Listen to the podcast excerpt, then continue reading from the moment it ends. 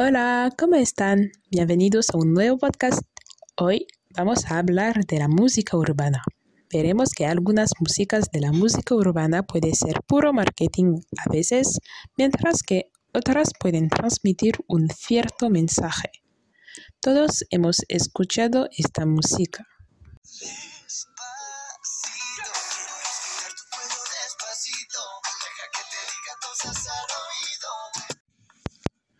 Es el reggaeton, un tipo de música que es muy popular a través del mundo. Es una mezcla de varios ritmos urbanos que procede de Panamá. La gente gusta el reggaeton por su ritmo pegadizo y repetitivo que es fácil de bailar y de se divertir. Además, las letras son fáciles de recordar y se queda en la cabeza.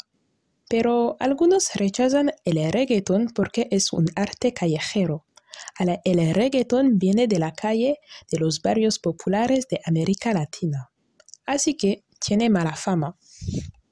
Además, algunos de tipos de músicas urbanas como el trap, afro-trap y el reggaeton son muy despreciadas para la sociedad porque son muy machistas. En efecto, las letras de sus canciones son vulgar, faltan respecto a las mujeres que son consideradas como mejores objetos sexuales. También el trap, un estilo musical, trata los temas como la droga, la violencia o las relaciones sexuales. La música debe transmitir mensajes positivos, pero este tipo de música destruido todos los valores o la belleza de la música.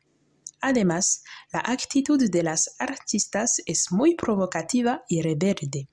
Los nuevos artistas se creen machistas, forzudos y poderosos a través sus letras que rebajan la sociedad.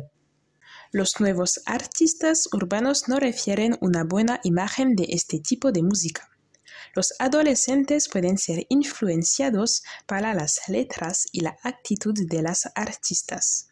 Pero hoy en día, algunos artistas utilizan la música urbana por transmitir un mensaje.